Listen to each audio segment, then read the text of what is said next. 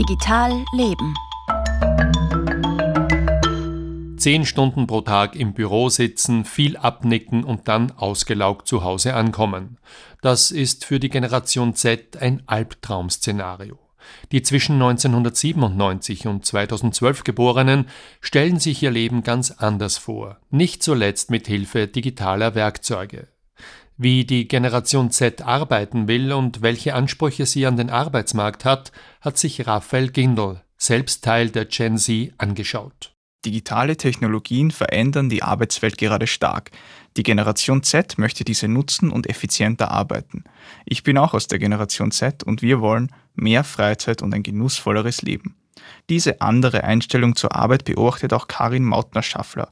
Sie ist Berufs- und Bildungsberaterin beim AMS und steht täglich in Kontakt mit der jungen Generation. Was die jüngere Generation, also wir sprechen jetzt von der Generation Z, sich schon wünscht, ist ein hohes Maß an Flexibilität und auch eine Verwirklichung ihrer Träume, ihrer Werte und ihrer Vorstellungen. Also das fordern sie auch und sind aber auch bereit, wenn das eben nicht in Einklang zu bringen ist mit äh, einer Firma oder mit den Vorgaben einer Firma, dann auch natürlich Arbeitszeit zu reduzieren, um sich wirklich diese Work-Life-Balance zu schaffen, wirklich diesen Ausgleich zwischen Freizeit, Familie, Freunde und Arbeit. Also Arbeit ist nicht der alles beherrschende Teil des Lebens. Arbeit ist nicht das Wichtigste. Das sieht auch Lydia mittlerweile so. Sie ist mit 23 am Burnout vorbeigeschrammt und hat daher vor kurzem ihre Arbeitszeit reduziert. Eigentlich bin ich ja angestellt für 40 Stunden, aber war ich angestellt für 40 Stunden mit einem All-In-Vertrag. Das heißt, die Überstunden werden einfach auch nicht ausgezahlt. Sie können dich quasi ausnehmen, wie sie wollen. Und ich habe mich dann entschieden zu reduzieren, weil es mir einfach auch zu viel wurde. Und gar nicht mehr aus mir, aus mir schöpfen konnte und auch gemerkt habe, dass meine Kreativität einfach darunter leidet, wenn ich keine Zeit habe. Und das war auch nicht so leicht umzusetzen. Also es waren schon äh, viele Meetings und es ist noch immer nicht komplett hundertprozentig am Papier. Man merkt einfach, dass da wirklich eine gewisse Abneigung dazu da ist, den Leuten eine Vier-Tage-Woche zu ermöglichen. Arbeitszeit wird aber nicht nur reduziert. Wenn der Job das Genießen des Lebens behindert, dann wird gekündigt. Das geben 58 Prozent der 18- bis 24-Jährigen bei einer der größten Arbeitnehmerinnenbefragungen der Welt, dem Randstad Work Monitor, an.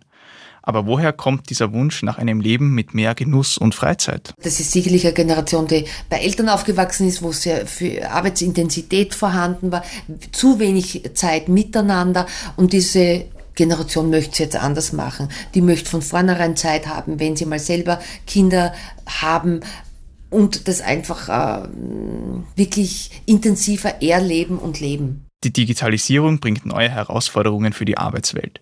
Arbeitnehmerinnen aus der jüngeren Generation verändern mit ihren Idealen und Ansprüchen das Verständnis von Arbeit. Ich glaube, die Generation Z wird selbstbewusster einfordern, was er sich wünscht vom Arbeitsmarkt, welche Bedürfnisse sie hat. Wenn das nur leere Versprechungen sind seitens der Firmen, dann wird jemand mit dieser Einstellung auch sagen, passt nicht für mich, ich ziehe weiter, ich werde mir eine, einen anderen Job suchen, ich werde mir eine andere Herausforderung suchen. Und insofern glaube ich, dass da etwas eingefordert wird und dass Firmen aber auch die Bereitschaft zeigen müssen, sollen, dürfen, darauf einzugehen und ein Arbeitssetting zu schaffen, wo es wirklich um ein gutes Arbeitsklima geht und natürlich auch um Verwirklichung von eigenen Vorstellungen. Homeoffice wird von vielen jungen Menschen nicht mehr als Extraleistung angesehen, sondern als selbstverständlich. Wir bewegen uns dank digitaler Technologien zu einem flexiblen Berufsalltag mit mehr Zeit für Freundinnen, Familie und private Interessen hin. Wir versuchen es zumindest. Die Arbeitgeber werden früher oder später mitspielen müssen. Eine klare Ansage von Raphael Gindel, die vielleicht auch älteren Generationen nutzt. Google muss sich in den USA seit gestern einem Kartellverfahren stellen. Google habe über Jahre ein Monopol aufrechterhalten, indem es große Player wie Apple oder Mobilfunker wie ATT dafür bezahlt habe, als Standardsuchmaschine aufzuscheinen, so die Anwälte des US-Justizministeriums. Dadurch sei es Konkurrenten von Google schwer gemacht worden, Fuß zu fassen. Das Kartellverfahren gilt als richtungsweisend für andere Tech-Riesen und könnte in einer Zerschlagung von Google enden. Das war Digital Leben mit Franz Zeller.